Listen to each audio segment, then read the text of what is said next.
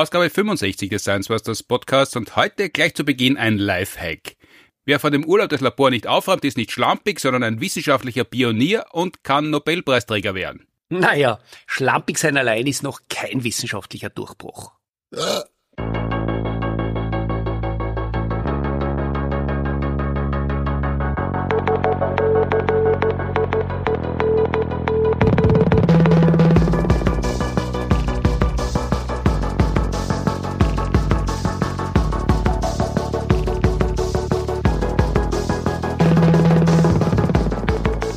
Herzlich willkommen zur 65. Ausgabe des Science Busters Podcasts, produziert wie immer mit Unterstützung der Uni Graz und der TU Wien. Mein Name ist Martin Puntigam und heute mir gegenüber wieder mal Helmut Jungwirth, Mikrobiologe, Professor für Wissenschaftskommunikation an der Uni Graz und seit 2015 schon Mitglied der Science Busters, genauso wie sein Hund Woody. Hallo. Hallo. In der letzten Ausgabe, Ausgabe 64, haben Thomas Brudermann und ich unter anderem gesprochen über Ausreden beim Klimaschutz, über billigere und teurere Ausreden Luftverschmutzung Staatsmeister Graz und die Dringlichkeit von Autobahnausbauten, bei denen breitere Straßen weniger Verkehr bringen sollen.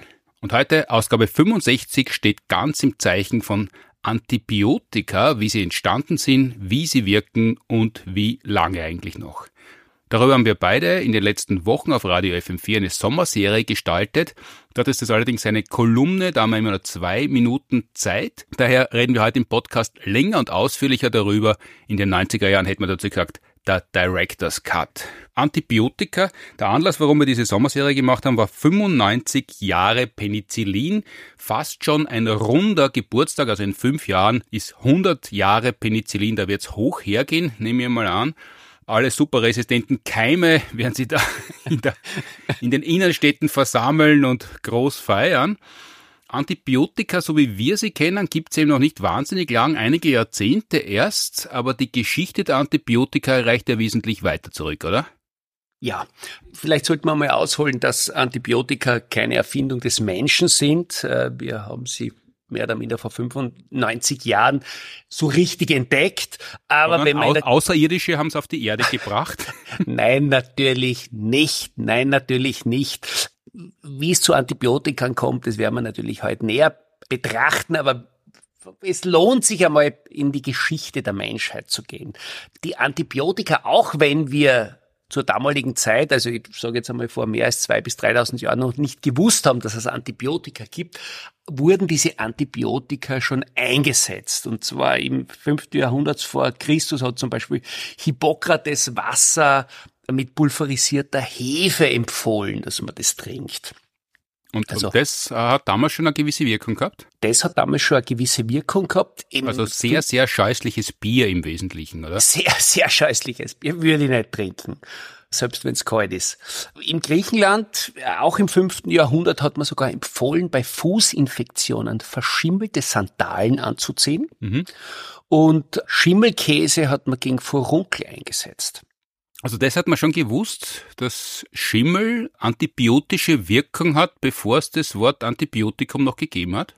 Genau, man hat halt, man ist halt draufgekommen, dass es eine Wirkung hat. Und äh, ganz interessant, in Knochenfunden von äh, Nubiern, also die haben so 350 bis 500 vor Christus gelebt, hat man das Antibiotikum Tetrazyklin gefunden und man hat sich das nicht erklären können. Und die Erklärung ist aber eigentlich ganz einfach und zwar die Ursache ist das nubische Bier, also das Bier, das man zur damaligen Zeit getrunken hat, denn das hat man natürlich aus Getreide gewonnen. Und im Getreide waren Bakterien, und zwar sogenannte Streptomyceten, und die haben eben ein Antibiotikum produziert und durch das Trinken von Bier hat man das aufgenommen. Das haben die aber damals nicht gewusst oder haben die das Nein. geahnt oder sind die draufgekommen, dass, dass das eine antibiotische Wirkung hat oder sind wir erst Jahrtausende später draufgekommen, dass das damals so gewirkt haben könnte? Naja, zur damaligen Zeit haben wir noch nicht einmal gewusst, dass es Mikroorganismen gibt.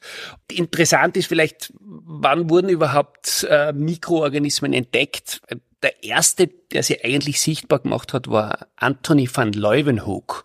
Und zwar im Jahre 1683. Äh, der hat ein Febel für Zahnhygiene gehabt. Aber zusätzlich zum Febel für Zahnhygiene war es ja ganz gut, dass er sehr vermögend war und äh, sich selbst Mikroskope Ein reicher Zähneputzer? Nein, er war nicht nur ein reicher Zähneputzer, aber er hat das Geld gehabt, um sich sein Hobby zu finanzieren. Und das war eben Linsenschleifen. Mhm. Und mit diesen geschliffenen Linsen hat also er... Gla Glaslinsen jetzt. Glaslinsen, genau. Und mit diesen Linsen, natürlich keine essbaren Linsen.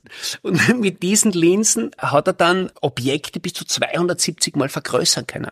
Und da jetzt eine Zahnhygiene, ein Zahnhygiene-Faible gehabt hat, hat er sich jeden Tag die Zähne geputzt, aber hat immer festgestellt, dass er trotzdem nur so einen weißen Belag hat. Und diesen weißen Belag hat er sich einfach unter einem seiner Mikroskope angeschaut und hat dann Mikroorganismen entdeckt. Anhand der Zeichnungen, die er zur damaligen Zeit gemacht hat, äh, kann man das als ganz gut zuordnen. Also eine Zeichnung, das sind Mikrokocken, das sind so, so kleine Kugeln. Also die, die Zeichnungen waren schon damals sehr gut. Und so präzis war das, das ist ein Zahnbelag runtergenommen und am selbst gebauten Mikroskop angeschaut und die Zeichnungen sind so akkurat, dass wir Jahrhunderte später sagen können, was das gewesen ist? Genau das war dann natürlich interessant, weil dann hat man einmal gewusst, was Mikroorganismen sind. Und Aber war das ein Wissenschaftler und dem hat man das sofort geglaubt oder der war doch ein Kaufmann, oder? Er war ein Kaufmann, er war so ein Stoffhändler, aber er hat dann die, an die Royal Society quasi eine Publikation geschrieben und, und hat es auch veröffentlicht. Und diese Veröffentlichung kann man jetzt noch nachlesen. Also das war schon äh, war schon eine tolle Leistung zur damaligen Zeit. Und das, heißt, er hat sich relativ schnell durchgesetzt mit seiner Forschung, mit seinen Erkenntnissen und hat nicht dieses Schicksal teilen müssen, das so viele andere ereilt hat, dass sie auf was draufgekommen sind, aber dann in Vergessenheit geraten sind, weil sie nicht ernst genommen worden sind. Genau, das ist ja auch die Geschichte der Antibiotika. Da gibt es eine wunderschöne Timeline, äh, jetzt hat Fleming natürlich den ganzen Ruhm ernten können, weil ihm 1928 äh, mehr oder minder durch Zufall die hemmende Wirkung von Penicillium notatum auf Bakterienkolonien entdeckt hat. Aber davor hat es natürlich schon sehr viele Wissenschaftler gegeben, die an Bakterien und an Pilzen geforscht haben, aber die haben alle entweder nicht den, die direkte Verbindung herstellen können, eben zu, zu einem Wirkstoff, der zum Beispiel aus dem Schimmelpilz herauskommt und auf Bakterien wirkt, oder wie zum Beispiel Duchenne, das war ein ganz ein junger französischer äh, Militärarzt, der die Hemmung des Wachstums pathogener Mikroorganismen durch Schimmelpilze bereits entdeckt hat. Und das hat er auch in seiner Doktorarbeit geschrieben und das war 1897. Mhm. Das Problem war aber, der war zur damaligen Zeit 23 Jahre. Das heißt, die Community hat da eigentlich nicht wirklich Notiz davon genommen und hat es mehr oder minder ignoriert. Weil er zu jung war, ist er nicht ernst genommen worden, obwohl er genau. 30 Jahre vor Alexander Fleming das Penicillin entdeckt hätte? Genau. Genau. Und seine Karriere war dann leider auch schnell beendet, äh, weil er hat dann nicht mehr wirklich weiter forschen können, das ist nicht unterstützt worden und er ist dann wieder zurück zum Militär. Das ist ja, glaube ich, relativ jung gestorben auch, oder? Ja. An Tuberkulose, das man heilen hätte können, wenn es Antibiotika schon gegeben hätte. Genau. Also wenn du, wenn du das erwähnst, dass da schon viele vorher geforscht haben an Pilzen und Bakterien, schadet es natürlich nicht dazu zu sagen, weil er noch immer der Begriff des Originalgenies in der Gegend herumgeistert ab und zu. Solche Durchbrüche wie bei Penicillin, da, das liegt ja im Wesentlichen dann thematisch, glaube ich, in der Luft. Da forschen dann schon Jahre, Jahrzehnte andere und tauschen sich aus und irgendwann kommt dann ein entscheidender Schritt und danach geht die Entwicklung aber noch weiter. Also das heißt, es ist immer gemeinschaftliche Anstrengung und nicht eine Person hat irgendwas entdeckt, worauf noch niemand gekommen ist. Genau, das ist bei Antibiotika auch so. Also wir haben äh, davor Dindel, Roberts, die daran geforscht haben, Pasteur, Chaubert, Duchesne, Ehrlich hat daran geforscht und äh, das sind halt so kleine Mosaiksteinchen und die, die, geben dann am Schluss ein Bild und aus dem Bild wird was. Und äh, es war ja super, dass Pasteur das entdeckt hat, aber das hat auch noch nicht geheißen, dass wir jetzt ein Antibiotikum haben, das wir einsetzen. Das ist zwar super, dass äh, 1928 Fleming das entdeckt hat, aber das hat noch lange nicht geheißen, dass wir dann äh, bereits ein Antibiotikum gehabt haben, das wir einsetzen können. Das hat dann noch Jahre gedauert, bis wir genug Penicillin gehabt haben, dass wir das einsetzen haben können. Und, und da haben wir dann auch äh, Wissenschaftler wie Flurry, Jane, Heatley, die sich dessen dann angenommen haben und die auch nach Amerika emigriert sind, weil sie bei sich zu Hause quasi zwar an dem geforscht haben, aber nicht die nötige Unterstützung gehabt haben, dass sie eben größer in diese Antibiotikum-Produktion einsteigen. Und die sind dann nach Amerika emigriert und haben dort dann die nötigen Geldgeber gekriegt, dass es dann dort möglich war, das wirklich industriell aufzuziehen. Und das war extrem wichtig, weil nur die Entdeckung allein nützt nichts. Das muss natürlich ein ganzes Netzwerk sein, das da mitspielt, äh, damit man dann auch einen Nutzen daraus ziehen. Das heißt, wie Alexander Fleming das entdeckt hat, eben diese bekannte Anekdote, er sei relativ äh, überhastet auf Urlaub gefahren, hätte das Labor nicht zusammengeräumt und wie er zurückgekommen sei, dann wäre ihm eine Petrischale, also eine Bakterienkultur von Schimmelpilz überzogen gewesen und aus dieser Schlamperei hat er geschlossen, dass da Mikroorganismen sich gegenseitig zusetzen. Das mag so passiert sein oder auch nicht. Er hat die richtigen ja. Schlüsse daraus gezogen, genau. aber dann war noch nicht das Antibiotikum fertig? Dann war das Antibiotikum natürlich noch nicht fertig, weil es geht ja nicht nur darum, dass man weiß, wie was passiert, sondern zum Beispiel bei den Antibiotikern geht es ja auch darum, wie kann man das aufreinigen? Wie, wie kann man zum Beispiel äh, Stämme konstruieren, die noch mehr Produkt haben, damit man dann äh, genug Antibiotikum hat? Was heißt aufreinigen in dem Fall? Aufreinigen heißt, dass wir das isolieren. Also wir müssen uns jetzt einmal anschauen, was sind überhaupt Antibiotika? Das ist mhm. vielleicht eine ganz interessante Frage. Antibiotika sind chemische Verbindungen, also Moleküle, die von Mikroorganismen produziert werden. Und wir sprechen immer von Ausgangsmetaboliten, also Primärmetaboliten, aus denen die entstehen. Die können aus Aminosäuren entstehen, die können aus Zucker entstehen, die können aus Fettsäuren entstehen. Die Mikroorganismen bauen sich dann quasi ihre Antibiotika und Jetzt, jetzt sehen wir bei den Antibiotikern immer nur den Nutzen für uns. Mhm. Ich glaube, dass es ganz interessant ist, einmal zu schauen, was ist eigentlich der Nutzen für die Mikroorganismen, dass sie die Antibiotika überhaupt produzieren.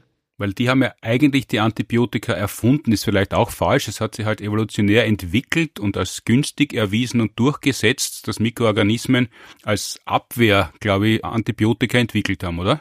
Ja, nicht nur. Also, wenn wir uns jetzt die Geschichte der Mikroorganismen anschauen, die sind seit Milliarden Jahren auf der Erde und es geht natürlich immer darum, dass sie sich durchsetzen. Das heißt, sie versuchen sich so und das ist ganz wichtig, zufällig, das ist nicht gerichtet, sondern zufällig an die Umgebung anzupassen. Je besser diese Anpassung ist, desto besser setzen sie sich durch. Und da waren die Antibiotika natürlich mehr oder minder eine geniale Anpassung. Es gibt zwei Theorien, warum Mikroorganismen Antibiotika verwenden. Die erste, das ist die klassische Sichtweise, die würde da so in diese Evolution mit reinpassen, ist, dass man sagt, Antibiotika sind nichts anderes als Waffen. Mhm. Das sind Waffen von Mikroorganismen, um sich äh, gegen andere Konkurrenten durchzusetzen. Also um so wie Pflanzen Stacheln und Dornen entwickeln, so äh, haben äh, Mikroorganismen Antibiotika entwickelt. So kann man sich das vorstellen? Ja, das ist eine Theorie. So kann man sich das vorstellen, was ja auch durchaus Sinn macht, weil wenn ich jetzt einen Konkurrenten hemme oder überhaupt abtöte, dann ist das für mich ein Selektionsvorteil. Mhm. Es ist ja auch so, dass wenn man zum Beispiel ähm, einen Stress auf Bakterienzellen ausübt, dann regulieren sie auch die Antibiotika Produktion hoch, zum Beispiel wenn man Nährstofflimitierung macht oder wenn Zellschäden sind, Zellschäden sind. Und das spricht ja auch für diese Wettbewerbsfunktion von Antibiotikern. Aber es gibt noch eine zweite Theorie und diese zweite Theorie besagt, dass das vielleicht eine ganz andere ökologische Funktion hat. Und zwar, dass diese Antibiotika Signalmoleküle sind, die zum Beispiel die, die mikrobielle Gemeinschaft regulieren.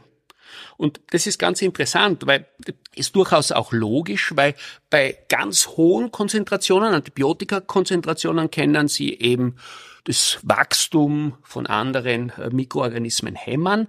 Aber wie schaut's jetzt bei kleinen Konzentrationen? Und da nimmt man eben an, dass diese niedrigen Konzentrationen Änderungen in dieser Gemeinschaft hervorrufen und dadurch auch das Verhalten von den Bakterien regulieren können. Aber inwiefern, wenn die Konzentration jetzt niedrig ist, dann, dann telefonieren Mikroorganismen quasi mit Antibiotika? Also kann man sich die Kommunikation so vorstellen oder was, was Na, bewirken die, die da? Na, die, äh, die äh, Bakterien nutzen Antibiotika äh, oder diese Moleküle als Signalmoleküle, um mit anderen Bakterien zu kommunizieren. Und dass es eine Kommunikation innerhalb von Mikroorganismen gibt, äh, das ist ja bewiesen. Aber worüber kommunizieren die dann? Äh, hallo, bist du schon länger da? Kommst du öfter her? Oder was, was bedeutet Kommunikation bei Bakterien? Na, Kommunikation bei Bakterien kann äh, sich zum Beispiel auch danach richten, wie zum Beispiel die Nährstoffbedingungen sind. Wenn wir äh, große Nährstoff oder, oder wenn wir viele Nährstoffe haben, dann macht es ja durchaus Sinn, dass die Bakterien sind, sagen, okay, wir haben jetzt da sehr viele Nährstoffe, das heißt, wir, wir können uns teilen. Wenn wir äh, limitiert in den Nährstoffen sind, dann macht es durchaus Sinn, dass man sagt, okay, wir setzen jetzt unsere Teilungsrate runter. Und wenn ich das innerhalb einer Community, einer Bakterien-Community kommunizieren kann, dann ist das natürlich auch ein Vorteil, weil ich so die Community regulieren kann. Das heißt, es ist ein bisschen wie Duftstoffe, wie die Elisabeth Oberts einmal erzählt hat. Der Körper produziert so und so viele Stoffe, die stinken und riechen und er muss im Wesentlichen alles draus machen, den Körperduft, die Pheromone, den Gestank und alles und je nachdem, wie er es konzentriert, stinkt es halt oder duftet es und so werden Antibiotika auch verwendet zur Abwehr, aber eben, weil sie da sind, weil man sie schon hat, auch zur Kommunikation. Genau, man will ja effizient arbeiten. Wenn man Moleküle in mehrfachem Sinn einsetzen kann, dann ist es natürlich energietechnisch, stoffwechseltechnisch ein enormer Vorteil. Das heißt, eigentlich sind Antibiotika so wie Mikroorganismen sie entwickelt haben, eine sehr nachhaltige Angelegenheit. Ja, eigentlich kann man das schon sagen. Wir kennen Antibiotika als Medikamente, die gibt's eben noch nicht seit 1928, sondern die sind dann erst, und da war glaube ich der Zweite Weltkrieg, günstig für die ja. Entwicklung der Antibiotika sagen wir seit Mitte der, Anfang Mitte der 40er Jahre sind im großen Stil verfügbar. Was machen die denn genau, wenn wir bakterielle Infektion haben gegen Viren? Wirken ja Antibiotika bekanntlich nicht, aber gegen Bakterieninfektionen sehr wohl. Was, was passiert denn dabei? Was machen die Antibiotika in der, da in unserem Körper? Wir haben einmal zwei Dinge, die sie machen. Sie können entweder bakteriostatisch sein oder Bakteriozid. Mhm. Äh, bakteriostatisch heißt, dass das Wachstum gehemmt wird mhm. für einen bestimmten Zeitpunkt. Bakteriozid heißt, dass das quasi tödlich ist. Da muss man sich anschauen, wie diese Antibiotika wirken. Denn unterschiedliche Antibiotika haben natürlich eine unterschiedliche Wirkung. Mhm. Also am besten ist es, wenn wir uns dann die Bakterienzelle anschauen. So eine äh, Bakterienzelle hat eine Zellwand und es gibt Antibiotika, die hämmern eben diese Zellwandsynthese. Und wenn die Bakterien dann nicht mehr in der Lage sind, eine Zellwand aufzubauen, mhm. dann ist es natürlich für die Bakterien schlecht, weil sie dann nicht überleben können. Mhm. Wenn wir uns aber jetzt die Bakterie äh, im Inneren anschauen, dann ist es so, dass die Bakterien natürlich auch eine Erbinformation haben. Und diese Erbinformation ist, da sie nur auf sehr kleinem Raum ist, sehr eng gepackt. Und wenn sich jetzt eine Bakterienzelle teilt, dann muss die DNA, die Erbinformation, entpackt werden damit sie auch dann verdoppelt werden kann, weil sie soll ja dann auf die Tochter und auf die Mutterzelle weitergegeben werden. Es gibt Antibiotika, die eben diese Verpackung oder diese Entpackung hämmern. Das heißt, die haben eine entscheidende Wirkung quasi auf diese Replikation. Das heißt, die richtige Aufteilung der DNA auf die unterschiedlichen Bakterienzellen. Das wäre was. Es ist auch so, dass äh, natürlich auch von Bakterienzellen Proteine produziert werden müssen. Das ist natürlich essentiell für Bakterien und auch da können Antibiotika ansetzen. Das heißt, diese Antibiotika verhindern, dass wir eine Proteinbiosynthese haben. Das heißt, die verhindern einfach die Proteinbildung in diesen Bakterienzellen auch sehr schlecht. Oder äh, sie wirken auf die Nukleotidsynthese, also die Bildung von den DNA-Bausteinen. Das heißt, äh, man sieht da, diese Antibiotika können sehr selektiv sein. Es gibt nicht nur eine Wirkung, sondern es gibt sehr viele unterschiedliche Wirkungen, die eben unterschiedliche Auswirkungen haben.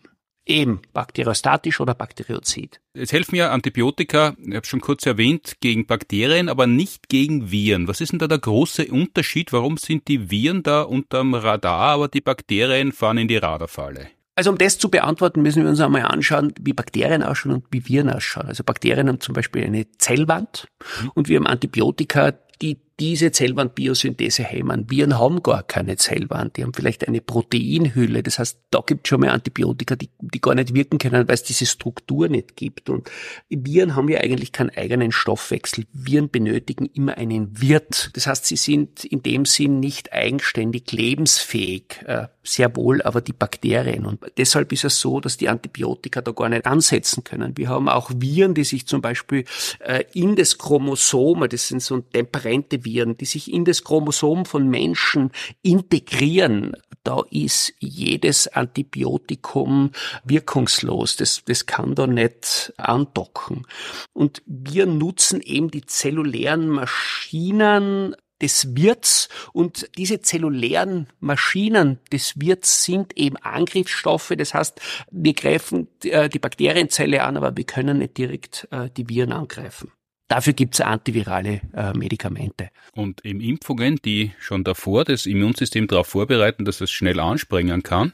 Die Geschichte von Alexander Fleming ist eben eine Geschichte des Schimmelpilzes und du hast schon erzählt, in der Antike ist man draufgekommen, dass verschimmelte Sandalen helfen gegen verschiedene Infektionskrankheiten. Ist es immer so, dass Antibiotika von Schimmelpilzen hergestellt werden?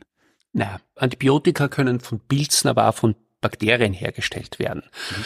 Grob gesagt von Mikroorganismen. Also das ist jetzt nicht nur auf die Schimmelpilze quasi restriktiert. Und Duchenne, von dem wir bereits gesprochen haben, das war dieser junge Militärarzt. Und äh, in den Militärstellen hat er eben gesehen, dass diese Sättel, die in dunkelfeuchten Räumen aufbewahrt sind, mit Schimmelpilzen bedeckt sind.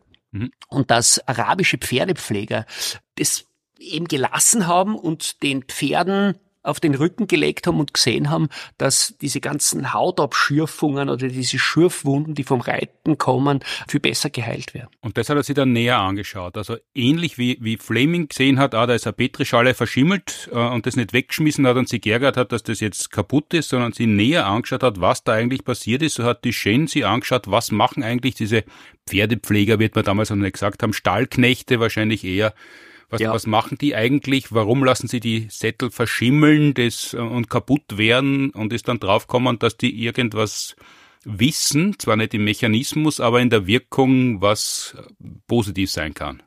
Genau. Was muss man jetzt eigentlich machen, damit man Antibiotika herstellt, so wie wir sie heute kennen? Weil das, das sind ja Tabletten, die man schlucken kann, zum Beispiel, und man isst jetzt nicht ein Gorgonzola-Brot und dann hat man Antibiotika genommen, sondern das äh, funktioniert ja anders.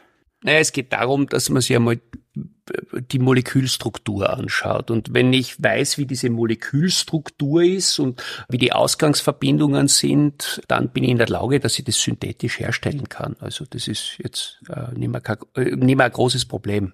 Und dann packt man das halt in eine Tablette und im Körper beginnt das dann zu wirken. Genau. Bestenfalls, schlimmstenfalls wirkt's aber nicht und dann passiert das, was als Antibiotikaresistenz bekannt geworden ist und was ja nicht die geringste Bedrohung ist, was die Wirkung von Antibiotika betrifft. Und eine Welt ohne Antibiotika, das können wir uns ja gar nicht mehr vorstellen, das wäre eine sehr ungemütliche Welt. Eine Welt ohne Antibiotika wäre sehr, sehr ungemütlich. Antibiotikaresistenzen sind ein ganz ein interessantes Thema, weil es sehr komplex ist, weil wir uns einmal anschauen müssen, wie entstehen überhaupt solche Resistenzen. Resistenzen sind ja in der Natur ganz normal. Und zwar im Laufe der Evolution verändert sich unser genetisches Material. Mhm.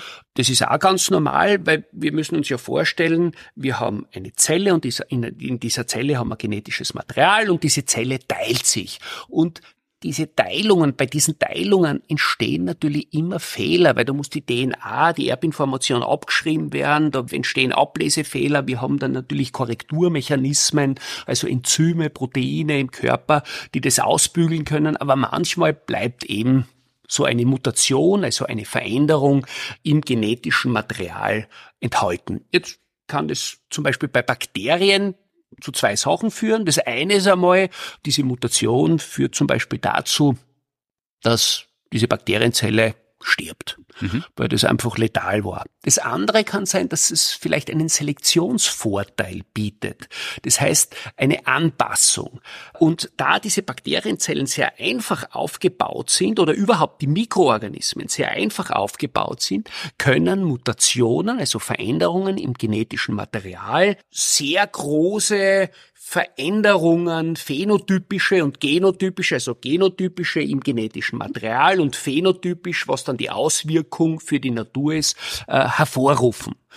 Wenn jetzt es durch was auch immer, das kann zum Beispiel durch Sonneneinstrahlung zu einer Mutation kommen, die UV-Strahlung führt zum Beispiel zu Strangbrüchen. Das ist ja das, was wir beim Sonnenbrand haben. Da wird mhm. einfach die DNA geschädigt. Wenn jetzt wir zum Beispiel eine äh, Mutation haben, die für ein Bakterium insofern ganz gut ist, weil es plötzlich eine Resistenz gegen ein Antibiotikum hat, dann ist es für diese Gattung super weil diese Bakterienzellen teilen sich sehr schnell. Also E. coli hat eine Verdopplungszeit von 20 Minuten. Hm, e. coli ist Escherichia coli, das ist ein Darmbakterium bei uns. Genau, Darmbakterium, äh, eine Verdopplungszeit von 20 Minuten, also einer, zwei Zellen.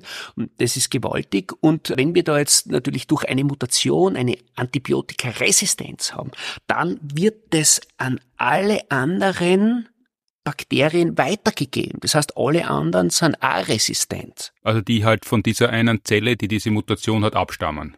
Genau. Also alle anderen rundherum sterben vielleicht ab, weil sie diese Resistenz, also diese Widerstandskraft nicht haben, aber dasjenige Bakterium, die Bakterienzelle, die diese Resistenz hat, die kommt auf einmal durch?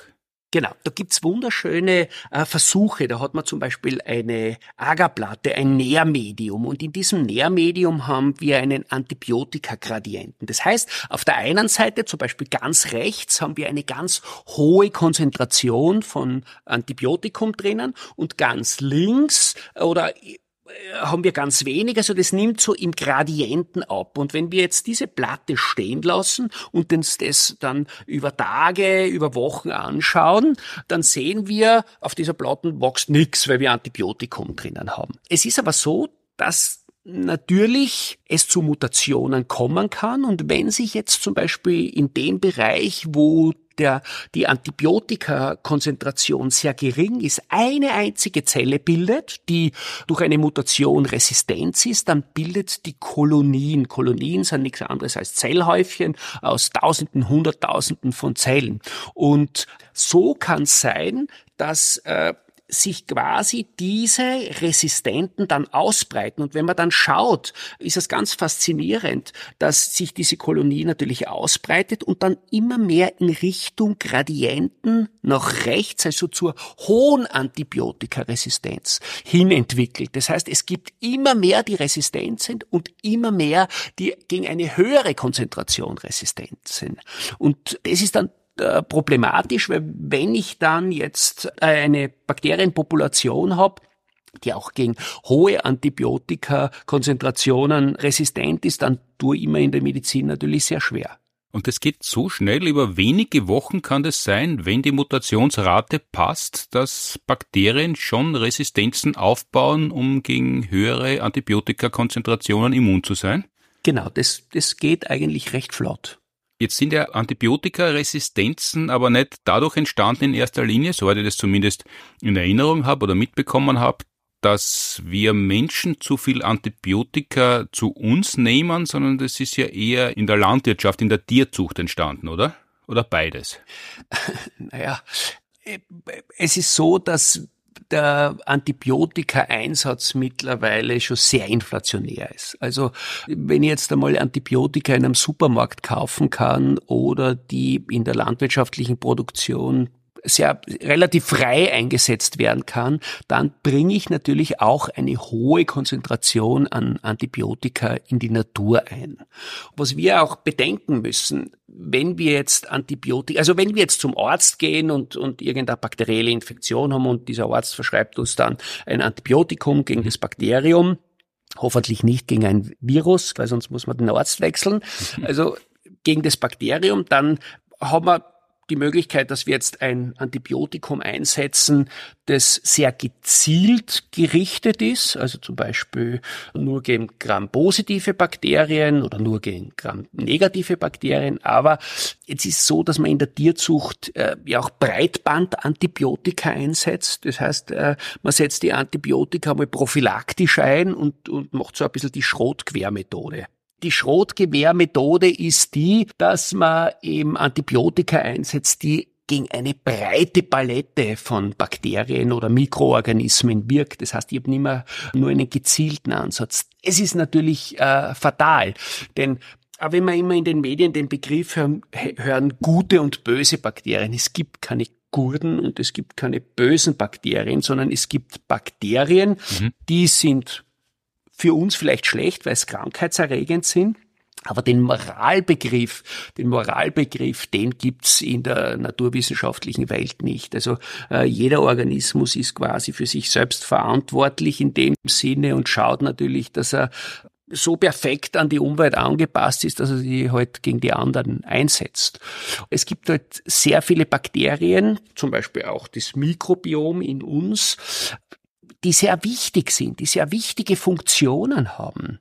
Auch bei den Tieren, weil die haben ja auch ein Mikrobiom. Und wenn ich jetzt da mit dem Schrotgewehr reinschieße, dann eliminiere ich natürlich auch Bakterien, die vielleicht für mich gut sind, die für mich wichtig sind. Und es besteht natürlich die Gefahr, dass das durch den Kot, durch das Düngen dann in die Natur kommt und es dadurch natürlich auch wir haben im Boden natürlich auch sehr viele Mikroorganismen, dass es dazu kommt, dass wir resistente Mikroorganismen entwickeln.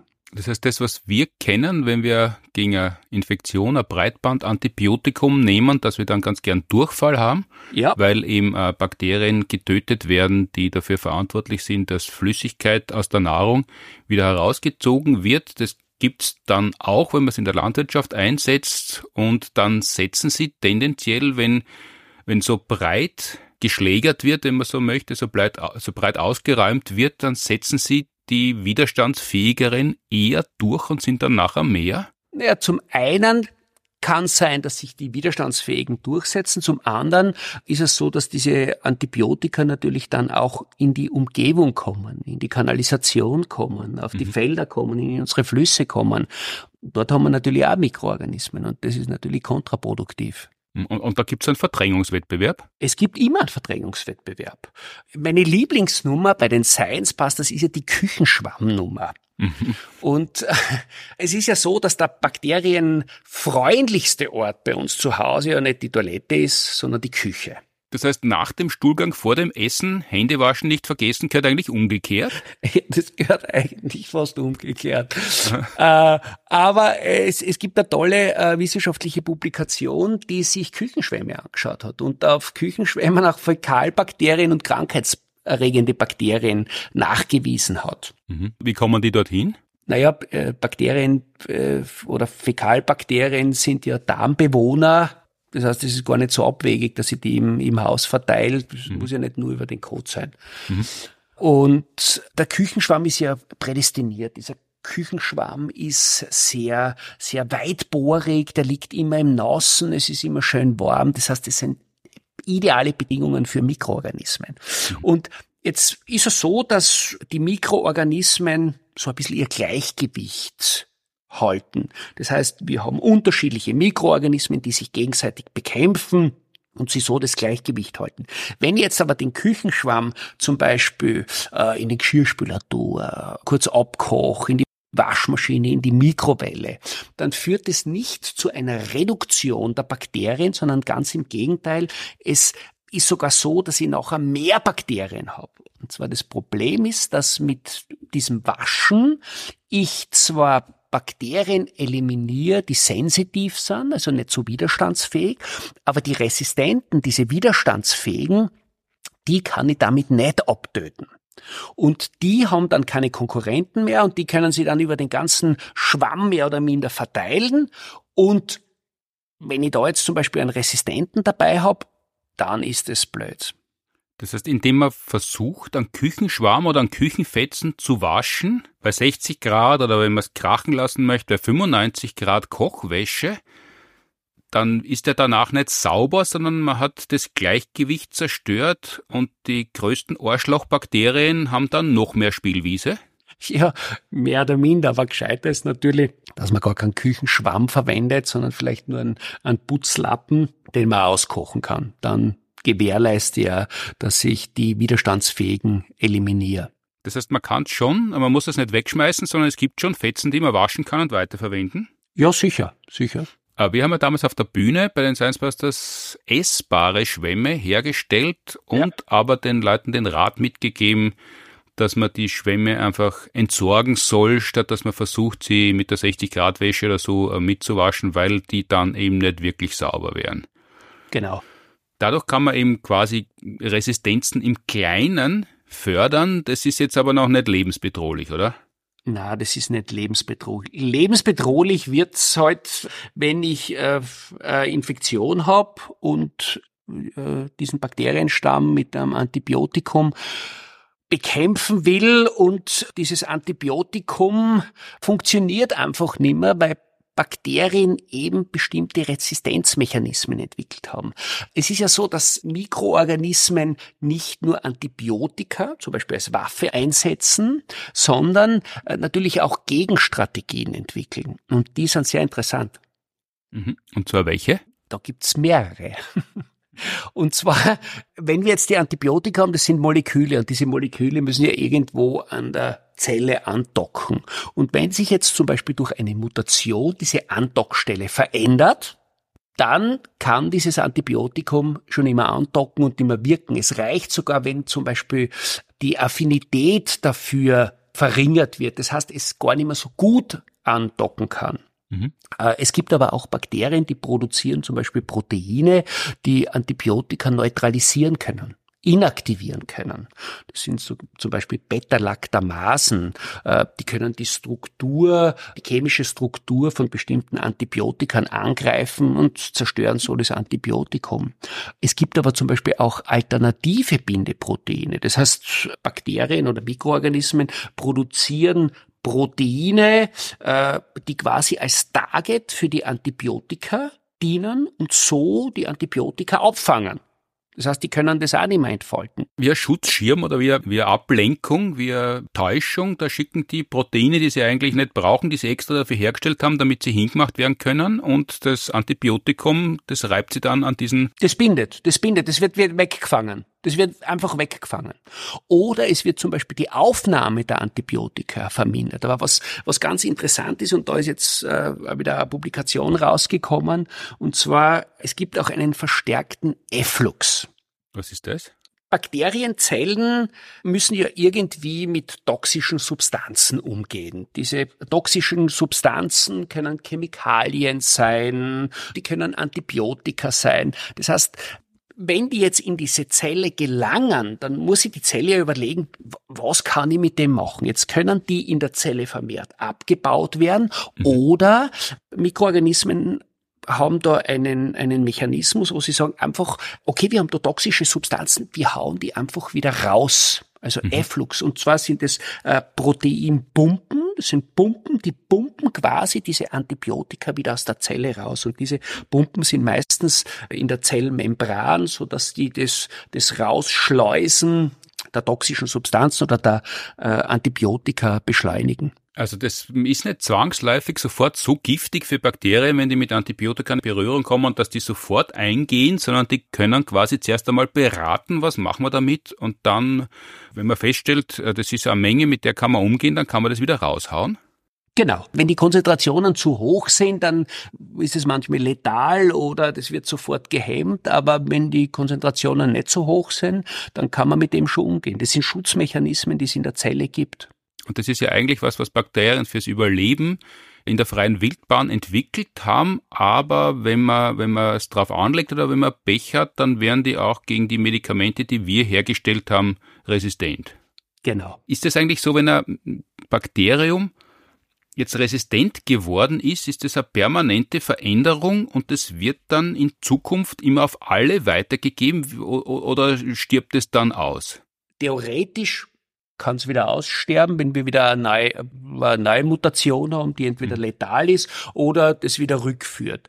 Aber es ist so, dass die Bakterien sich ja schn sehr schnell teilen. Mhm. Und wenn sich so, solche Resistenz aufgrund von Mutationen, solche Resistenzgene in den Bakterien bilden, dann werden die natürlich auch weitergegeben. Das heißt, mhm. bei dieser Zellteilung wird es natürlich abgeschrieben und die Tochterzellen bekommen auch eine Kopie davon. Wir haben aber auch äh, sogenannte extrachromosomale Elemente.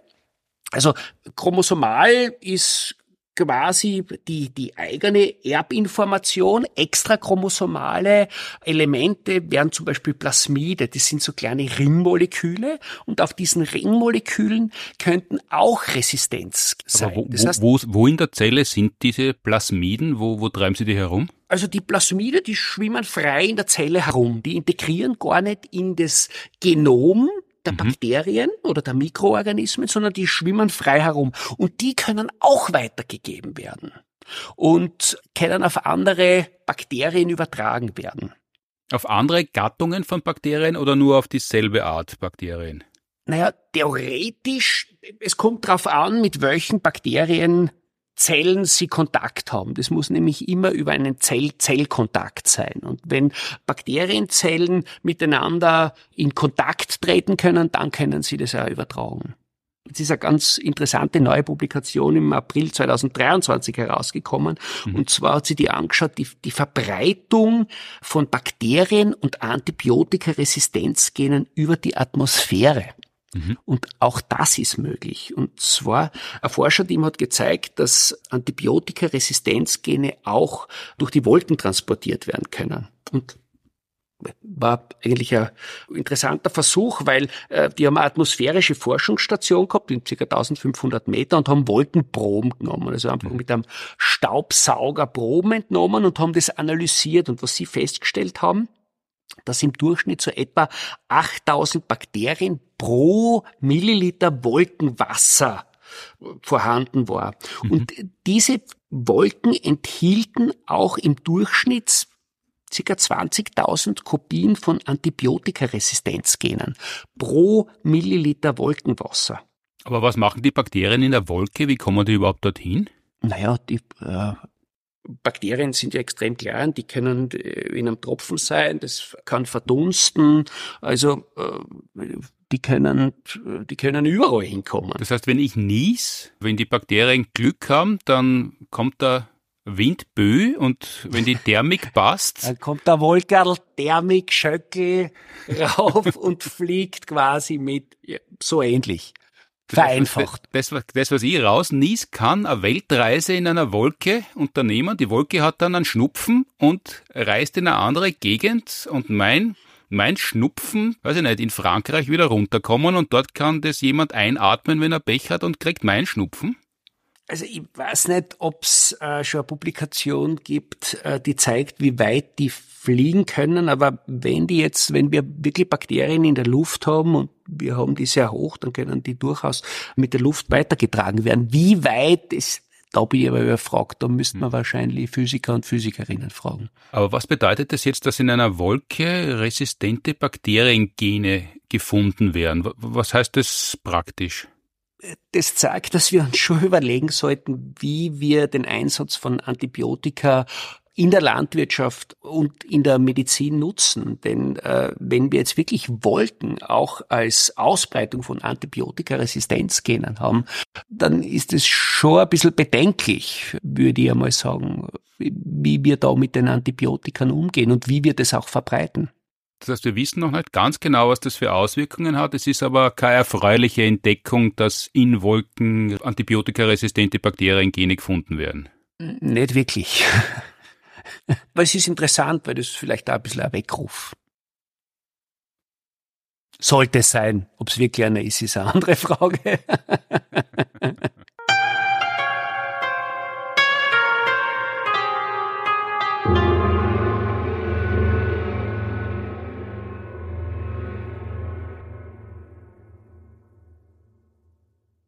inwiefern man Antibiotika fertig nehmen soll, also die ganze Tablettenpackung, inwiefern das nicht notwendig ist, äh, inwiefern das daran liegt, dass halt die Packungen zu groß sind, dass man das nicht einzeln kriegt und so weiter und so fort. Darüber haben wir uns in einer früheren Ausgabe schon einmal mit Ursula Hollenstein unterhalten. Das verlinkt man in den Shownotes. Was man aber noch immer wieder hört, beziehungsweise auch gefragt wird, wenn man zum Beispiel ins Krankenhaus kommt oder im, beim Arzt, bei der Ärztin ist, ob man allergisch ist auf Antibiotika. Ähm, ist es so, dass man allergisch sein kann auf Antibiotika? Ja, kann man. Das ist eine Reaktion des Immunsystems, aber das ist auch interessant. Das ist äh, so ein bisschen ähnlich wie das äh, mit dem Gluten, wenn man zu einem Buffet kommt und fragt, wollen Sie ein Semmel? Und dann, na, kann nicht, äh, ich habe eine Glutenallergie. Äh, es ist so, dass es äh, sehr viele Menschen gibt, die glauben, sie haben eine, zum Beispiel eine Penicillinallergie, mhm. was aber eigentlich gar keine Allergie ist. Äh, das kann zum Beispiel äh, zufällige Nebenwirkung sein die irgendwann einmal beim Antibiotikakonsum aufgetreten ist oder es kann auch eine Nebenerscheinung von der Infektion sein und dann äh, bildet man sich ein, das ist eine Allergie. Etwa zehn Prozent der Menschen haben wirklich eine Penicillinallergie. Mhm. Es ist so, dass diese Allergien aber durchaus auch nach Jahren verschwinden können. Und Allergie ist wirklich eine Reaktion des Immunsystems und das muss man auch ernst nehmen. Und deswegen ist es auch so, dass wenn man ins Krankenhaus kommt, äh, dass man gefragt wird, das kann man natürlich auch austesten lassen und das ist sehr wichtig, weil äh, wenn ich wirklich eine Allergie habe, dann kann das schwerwiegende Folgen haben. Also das sollte man dann tatsächlich vermeiden, weil dann in der Absicht zu heilen gibt man dann ein Medikament, das das Gegenteil bewirkt. Genau. Und deshalb ist es immer ganz gut zu wissen, wenn sowas einmal aufgetreten ist, dass es da ist und das sollte man dann auch bekannt geben. Genau, das, das ist dann ganz wichtig und deshalb immer, äh, immer mit dem Arzt vorher absprechen. Hm. Jetzt bist du ja Mikrobiologe von der Ausbildung her. Gibt es eigentlich sowas wie ein Lieblingsbakterium bei dir? Hast du sowas? Ein Lieblingsbakterium? Eigentlich nicht. Ich, ich finde eigentlich fast alle toll. Also die, äh, die schauen unterschiedlich aus. Das war immer das Schönste beim Mikrobiologie-Praktikum. Ist eigentlich der erste Versuch, dass man eine Probe bekommt und äh, man weiß nicht, was in dieser Probe drinnen ist. Mhm. Das sind fünf bis sechs unterschiedliche äh, Bakterienorten und dann muss man im Rahmen des, des Praktikums muss man heraussuchen anhand der Optik, anhand äh, dessen, wie die auf Nährmedien wachsen, anhand dessen, äh, wie sie gehemmt werden. Also da setzen wir zum Beispiel auch Antibiotika ein und dann sehen wir, okay, das wächst und das wächst nicht und dann weiß ich, okay, wenn ich das Antibiotikum einsetze, das wirkt auf Gram-Positive, das heißt, wenn irgendwas gewachsen ist, dann kann das Gram-Positives sein, das muss äh, Gramm-Negatives sein. Und äh, das war einer meiner Lieblingsversuche im ganzen Studium, das so ein bisschen herauszufinden, die unterschiedlichen Farben, wenn man das im Mikroskop anschaut. Äh, die Bakterien sind ja auch faszinierend, weil die äh, haben ja auch tolle Überlebensstrategien, dass wenn zum Beispiel ganz schlechte Nährstoffbedingungen sind, können sie zum Beispiel Sporen bilden. Mhm. Das ist quasi wie eine Schutzhülle, die sie dann resistent macht gegen schlechte Umweltbedingungen. Da können sie äh, Jahrhunderte, Jahrtausende äh, überleben und die kann man dann wieder aktivieren. Und äh, das finde ich faszinierend. Das heißt, ich habe eigentlich gar nicht so äh, ein spezielles äh, Bakterium oder ein Mikroorganismus. Da ich kein großer Biertränker bin, jetzt Saccharomyces auch jetzt nicht unbedingt meint, das wäre eher für einen Florian Freistädter. Aber ich finde, ich finde eigentlich alle toll. Selbst die, die äh, krankheitserregende äh, Bakterien oder Mikroorganismen sind, Pathogene, weil die haben ganz ausgedüftelte Mechanismen. Und äh, wenn man sich jetzt anschaut, äh, die ganzen Pandemien, äh, die hervorgerufen worden sind, die äh, quasi äh, Millionen von Menschen äh, dahingerafft haben, äh, einfach weil man zur damaligen Zeit nicht gewusst hat, wie man diese Mikroorganismen bekämpft, dann finde ich, ist es schon jetzt von der Evolution her sehr, extrem beeindruckend. Es ist halt für den Menschen extrem blöd, äh, aber von Seiten der Evolution her äh, extrem beeindruckend. Vor allem, äh, was so beeindruckend ist, dass diese Mikroorganismen ja eigentlich sehr einfach aufgebaut sind. Äh, das sind manchmal nur ein paar Gene, die verantwortlich sind. Das heißt, wir, wir bestehen aus zigtausenden von Genen. Wir haben ein komplettes, komplexes äh, genetisches Regulationsnetzwerk und es gibt äh, Mikroorganismen, die haben nur fünf bis zehn Gene und können schon seit Jahrtausenden von Jahren bestehen und, und äh, das Spannende daran ist, dass sie ebenso einfach aufgebaut sind und durch diese Einfachheit sehr viele Veränderungen stattfinden. Und diese Veränderungen werden ja nicht nur durch den Menschen hervorgerufen. Diese Veränderungen entstehen ja äh, bei einer normalen Bakterienteilung ganz zufällig. Und äh, wenn das ein Selektionsvorteil ist, setzen die sie halt durch. Wer eigentlich, weil es gibt ja Bakterien schon sehr, sehr lange, viele Milliarden Jahre und eben manche sind irgendwo unter Eis gefangen und äh, ernähren sie von Eisen und anderen absurden Substanzen, äh, Sachen, die wir nie essen würden oder die wir nicht vertragen äh, als Nahrungsmittel. Wäre eigentlich eine Welt ohne Bakterien, die belebt sein soll, wäre so eine Welt denkbar? Wir wären sofort tot. Unser Mensch besteht aus 100 Billionen von Zellen und aus der gleichen Anzahl von Mikroorganismen. Äh, das heißt, wenn wir jetzt Bakterien oder Mikroorganismen ausrotten würden, dann würden wir sofort tot umfallen. Das heißt, wenn eine Fee erscheinen sollte, ja. die Beseitigung aller Mikroorganismen wäre kein Wunsch, den man sinnvollerweise äußern sollte. Nicht der erste Wunsch. Oder nur die Mikroorganismen der anderen und die eigenen nicht.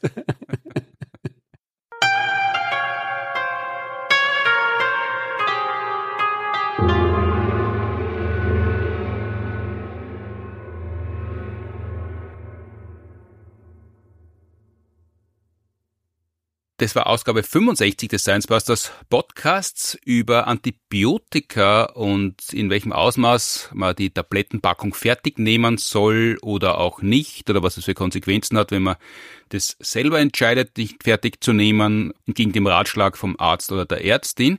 Das haben wir übrigens in Folge 14 des Science Busters Podcasts besprochen, wo Ursula Hollenstein zu Gast war in, in der Folge mit dem Titel Der Wurm im Augapfel sorgt für Entzückung, wo sie auch sehr viel über Reisemedizin gesprochen hat und da wird sie auch in der nächsten Ausgabe des Science Busters Podcasts über Neuerungen und Neuigkeiten auf dem Gebiet der Reisemedizin Auskunft geben. Ausgabe 65 erscheint am 25. September 2023, das heißt zwei Tage bevor in Österreich ein großer Festtag gefeiert wird, nämlich wir feiern 1000 Tage kein Klimaschutzgesetz. Das soll uns erst einmal wer nachmachen.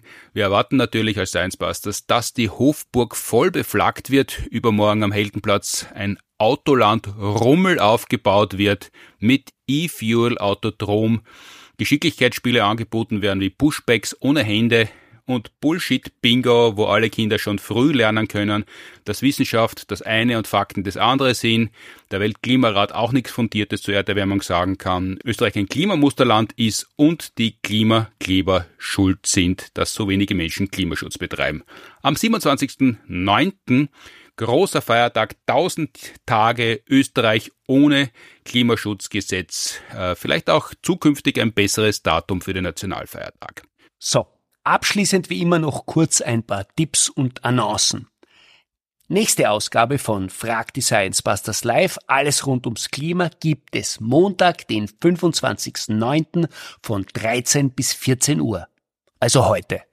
Auf FM4 wenn man sich den Podcast schon früh runtergeladen hat, ab 7 Uhr ist er online, dann, dann kann man von 13 bis 14 Uhr reinhorchen. Auch das wird es zum Nachhören geben. Wir werden die Folge dann wieder zum Nachhören online stellen auf unseren Science Busters Podcast. Und die nächste Ausgabe gibt's dann am 16. Oktober, fragt die Science Busters, live auf Radio FM4 und da werden zu Gast sein Reinhard Steurer, Professor für Klimapolitik und Markus Watzak, Meteorologe, den man aus Funk und Fernsehen gut kennt, freuen wir uns auch schon drauf.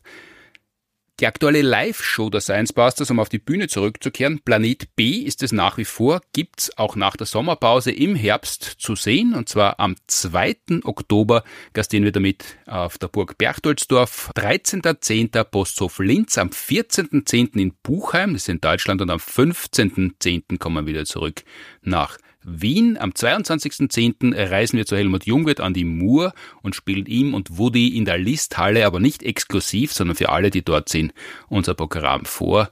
Und am 18.11. sind wir in München, diesmal nicht im Lustspielhaus, sondern im Leo 17, das ist ein bisschen größer. Und am 19. spielen wir eben dort auch unsere Kindershow Science Busters for Kids.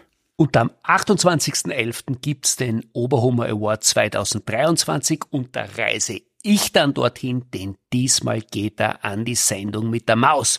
Und davor gibt es am 25.11. im Stadtsaal und am 26.11. im Schauspielhaus Vormittagsvorstellungen für Kinder und Eltern mit uns und natürlich mit Bezi und der Maus. In dem Line-up ohne Maus allerdings Science und Bezi spielen wir auch am 26. Oktober am Nationalfeiertag am Tag der offenen Tür im Wissenschaftsministerium Shows für Eltern und Kinder Science Busters und Bezi.